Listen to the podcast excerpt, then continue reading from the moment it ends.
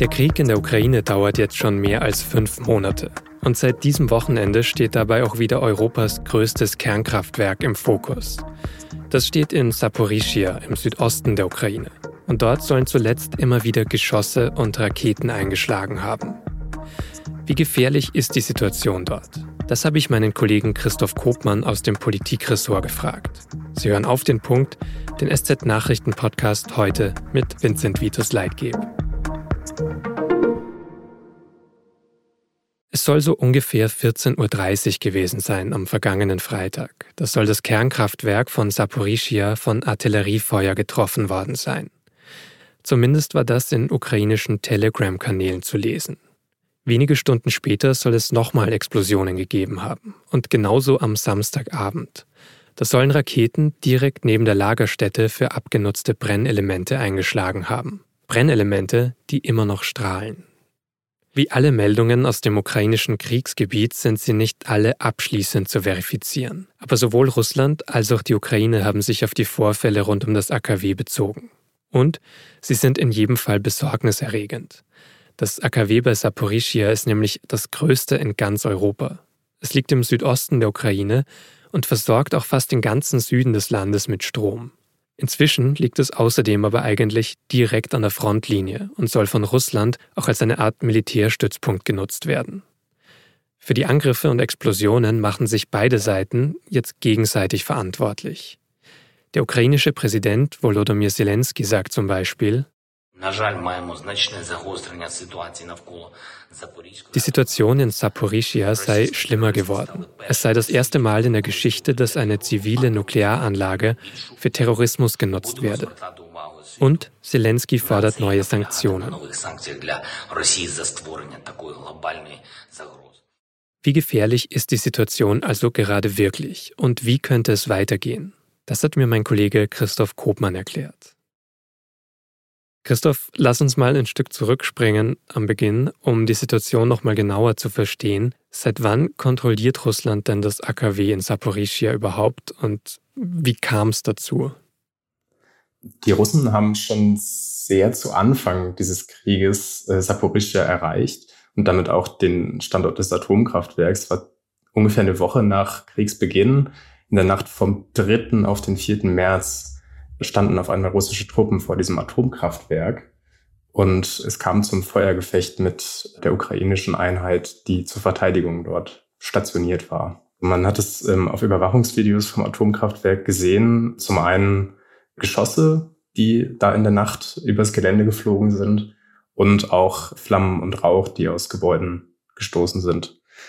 Hinterher hat sich dann herausgestellt, dass das kein extrem sensibler Teil dieses Kraftwerks gewesen ist, sondern es hat gebrannt in einem Schulungszentrum, das äh, neben dem gesicherten Bereich gestanden hat.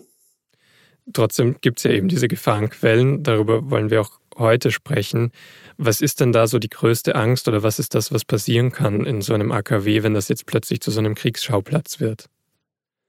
Natürlich der Worst Case, ein GAU, eine Kernschmelze ist im Atomkraftwerk eh nie ganz ausgeschlossen und schon mal erst recht nicht, wenn ein Atomkraftwerk mitten im Kriegsgebiet liegt und umkämpft ist.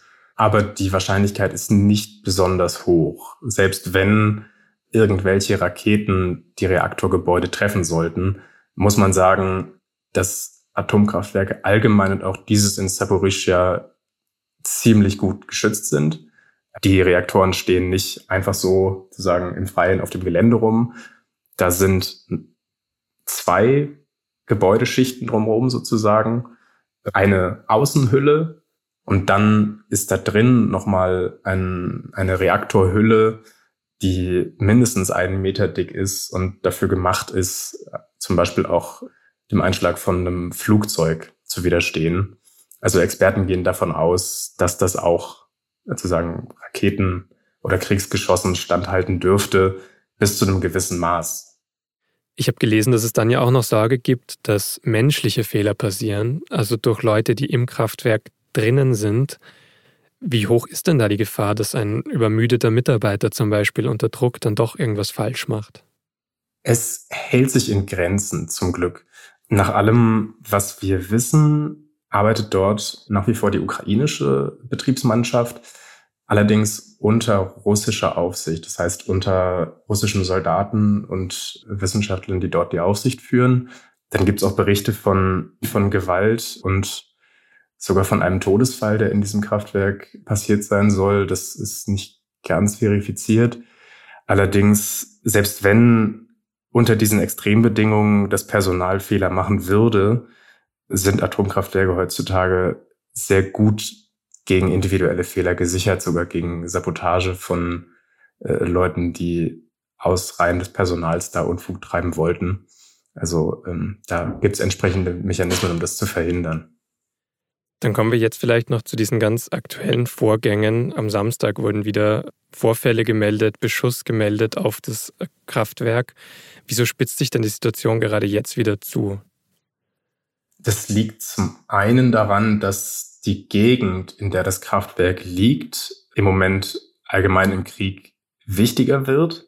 Denn es scheint so zu sein, dass die russischen Streitkräfte genau diesen Frontabschnitt im, im Süden des Landes als ihre Schwachstelle identifiziert haben und deshalb vermehrt Truppen aus dem Donbass, aus dem Osten der Ukraine eben Richtung Süden verlegen und dort auch mehr gekämpft wird, weil das ähm, eine Gegend ist, in der die Ukrainer in den letzten Wochen und Monaten den ein oder anderen Erfolg feiern konnten, Gebiete zurückerobert haben und das wollen die Russen natürlich verhindern.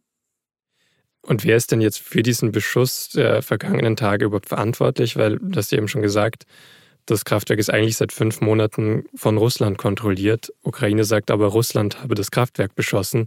Wie passt das denn zusammen? Äh, es ist beides einigermaßen grotesk, wenn man sich das mal vorstellt.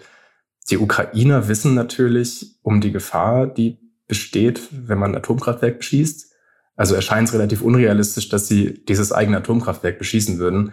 Andersrum ist es auch für den Beobachter von außen irgendwie schwer vorzustellen, dass die ähm, russischen Truppen ihre eigene Stellung mit so einem hochexplosiven Ort selbst beschießen. Also ja, uns bleibt leider nichts anderes übrig, als erstmal diese Frage offen zu lassen. Scheint auch so zu sein, dass die Russen in den letzten Wochen Vorkehrungen treffen wollten, um eben einen Beschuss durch die Ukrainer zu verhindern. Also sie haben so wie es aussieht, Artillerie rund um die Reaktorgebäude positioniert und auch äh, militärisches Gerät in Gebäuden dort untergestellt, sozusagen als, als Militärlager benutzt, was aus Sicherheitsaspekten völlig irrsinnig ist, aber eigentlich dazu führen sollte, dass die Ukrainer eben abgeschreckt werden. Ne? Also, dass sie nicht auf das Kraftwerk schießen.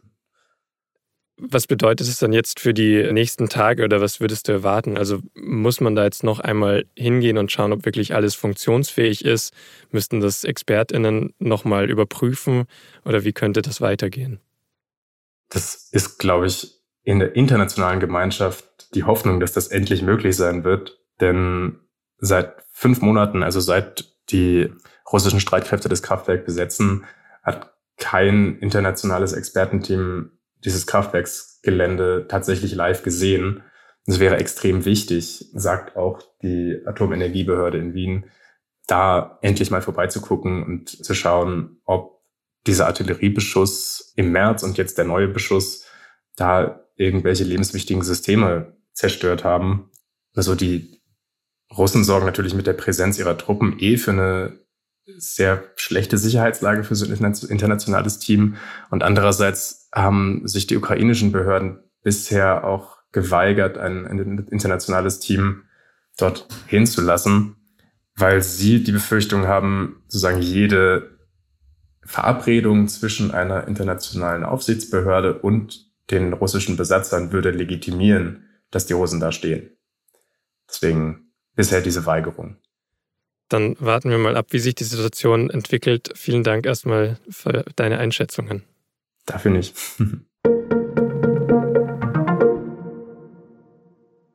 Nach dem Gespräch mit Christoph Kopmann hat Russland dann auch noch bekannt gegeben, dass es seine Luftabwehrsysteme rund um das AKW bei Saporischia verstärken will. Und auch sonst gehen die Kämpfe in der Ukraine weiter. Britische Militärexperten sagen, dass Russland aktuell vor allem eine ukrainische Gegenoffensive im Süden des Landes abwehren möchte.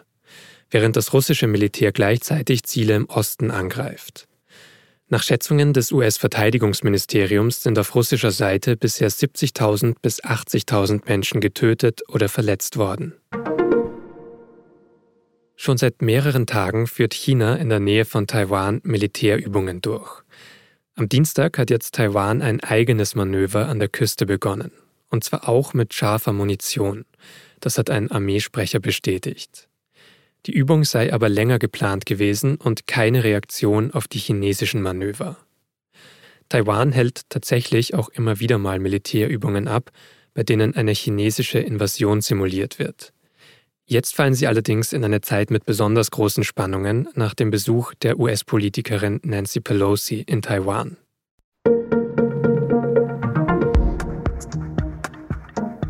Donald Trump soll ja immer schon eher ungewöhnlich mit Regierungsdokumenten umgegangen sein. Er soll zum Beispiel einmal versucht haben, Akten im Klo runterzuspülen. Am Montag war jetzt sogar das FBI in seinem Anwesen in Florida. Die Beamtinnen und Beamten sollen Akten und Dokumente aus Trumps Zeit im Weißen Haus gesucht haben. Worum es im Detail ging und wie ungewöhnlich der Vorgang ist, das lesen Sie in der SZ von Mittwoch. Mit Digital-Abo schon ab 19 Uhr auf sz.de. Redaktionsschluss für Auf den Punkt war 16 Uhr. Produziert hat diese Sendung Jakob Arnu. Vielen Dank fürs Zuhören und bis zum nächsten Mal.